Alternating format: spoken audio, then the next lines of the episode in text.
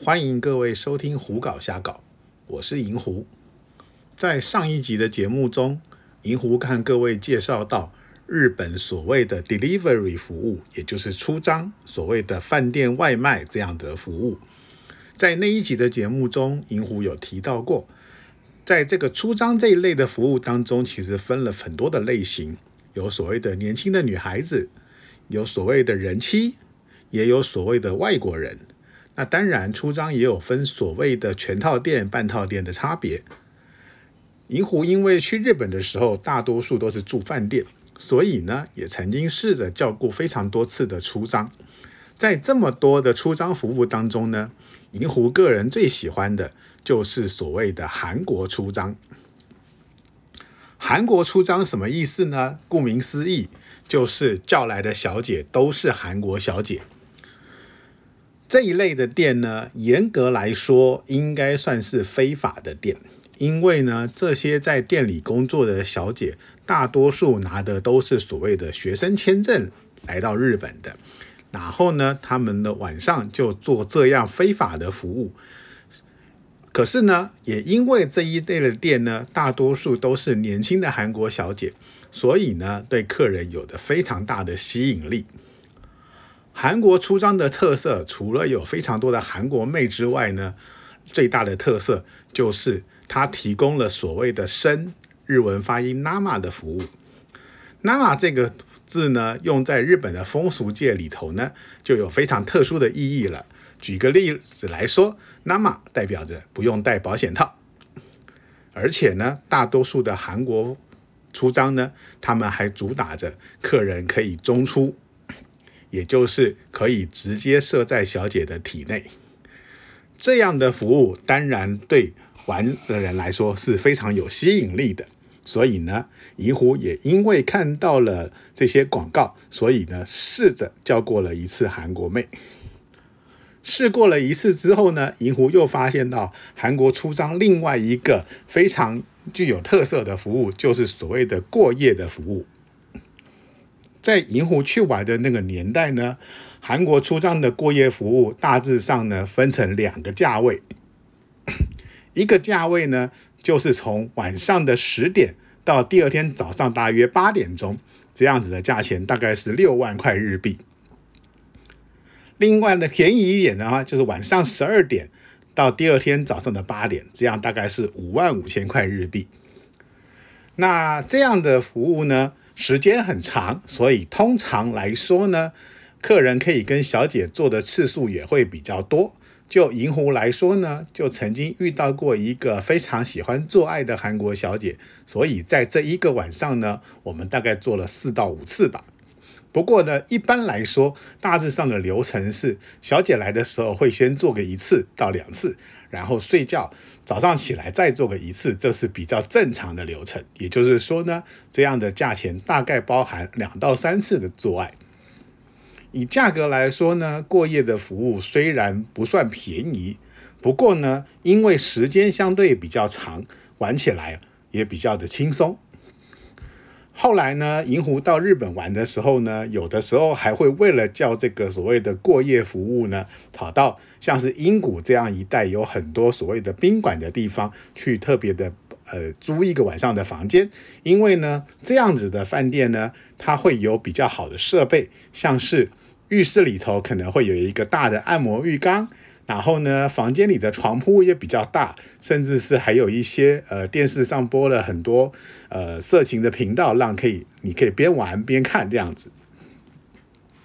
韩国出张的叫法呢，大致上和叫一般的出张很类似，也就是说，客人要先打电话过去，和对方讲你喜欢的小姐的类型。以银狐个人来说呢，在通常打这种韩国出张的时候呢，都会要求说，我需要呃可爱卡哇伊，然后呢个子比较娇小，基赛诺口，甚至呢有的时候还会形容说我要那个胸部大一点啊，或者什么样的，长得像什么明星啊，什么这样的一些要求。然后呢，当然最后也是要告诉对方你所住的饭店的名称、你的房间号码，还有你的大名。当然，这个名字你可以给他假名。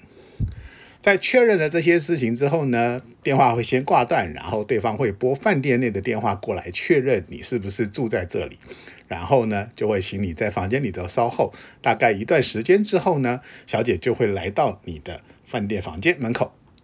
如果呢？你是住在像英谷这样地方的饭店的话呢，因为他们大多数的这一些韩国出张的办公室都在英谷这一带的地区，小姐通常可以在十几二十分钟之内就到，了不起不会到半个小时。可是若你是住在比较偏僻一点或者远一点的地方，像例如说你住在新宿啦、住在池袋啦这些地方的话，小姐可能到你的饭店会要花上四十五分钟，甚至运气不好可能到一个小时的状况。通常是这个样子，小姐来的时候一样是会敲敲你的门或者按门铃。你打开门了之后，觉得哎，这小姐看长相合不合你的喜好？如果 OK 的话，你就可以让她进来。然后呢，小姐会拿起她的电话，告诉公司说她已经进到客人这边来了，没有问题。接着就是要付钱给小姐。有些小姐很有趣，进来的时候呢，还搞不清楚自己跟客人约的是几个小时的服务，或者是过夜的服务，所以还要再跟客人再做一次确认。那像银狐来说，个人来说是进了房间会看一下小姐，然后跟她做确认之后付钱。那这些韩国小姐呢，大多数的日文都不会太好，因为刚才有说过了嘛。他们其实拿的是学生的签证来日本这边念书，然后呢晚上的时候做这样非法的服务，甚至你可以说呢，他们所谓的念书其实只是一个幌子，他们就是为了来日本做这样非法的工作，所以呢才办了学生的签证。当然，银狐也曾经遇到过。非常用功的韩国小姐，在中间做完休息的时候呢，她还从她的包包里头拿出了像是那个念呃学日文的书这样的东西，在那边学日文。而且呢，银狐因为日文还比她好一点，她居然还可以教她日文，这真的非常有趣的经验。韩国小姐呢，大多数都还蛮可爱、蛮漂亮。那这些呢，会在这些地方工作的韩国小姐呢，有些还真的非常的漂亮，而且呢，有些甚至可能应该是已经整过型了，长得还有一些像一些韩国的明星。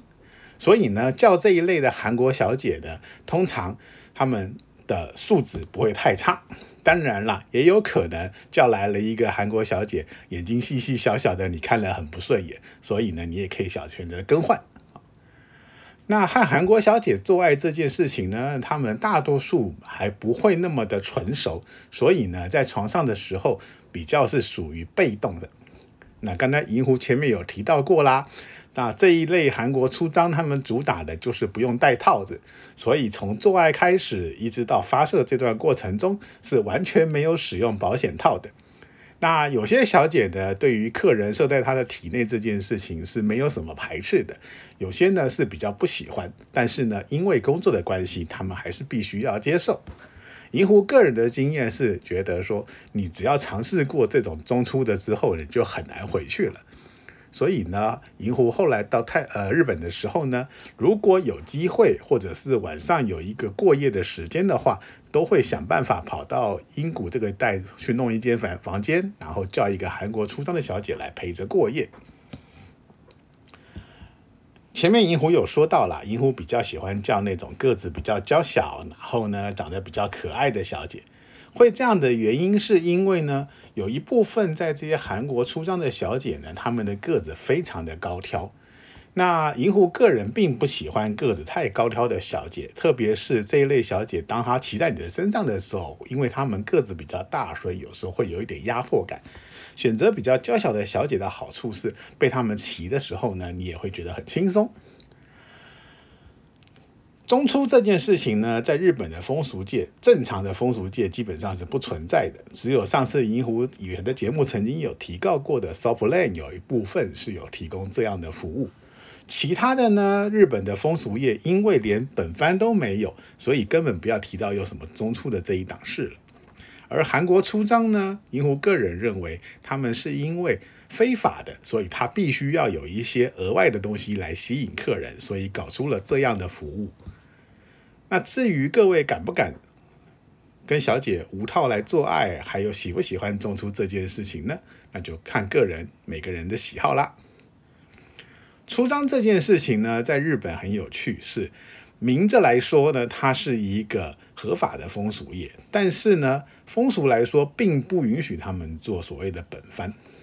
可是呢，小姐到了饭店之后，跟客人会发生什么样的事情呢？店家可以摇头表示他们不知道，这是小姐个人的行为。所以呢，有很多打着合法招牌的风俗店，事实上在做的非法的服务。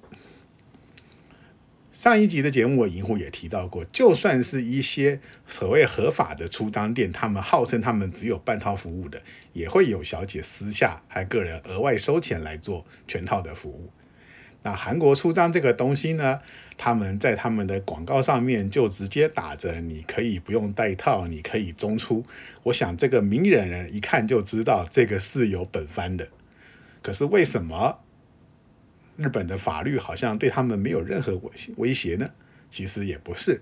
你如果有看日本的一些相关新闻的话，其实会发现，时不时的还会有这种呃某个地方有这种非法的呃买春卖春服务被抓到的那个新闻出现。而这一类的韩国出张或者是一些呃虽然是日本女孩子，但是也是打的有本番服务的店，就经常成为这一类新闻的主角。他们虽然是非法的，不过呢，大多数的状况，这些警察只会去抓这个背后的这个经营人，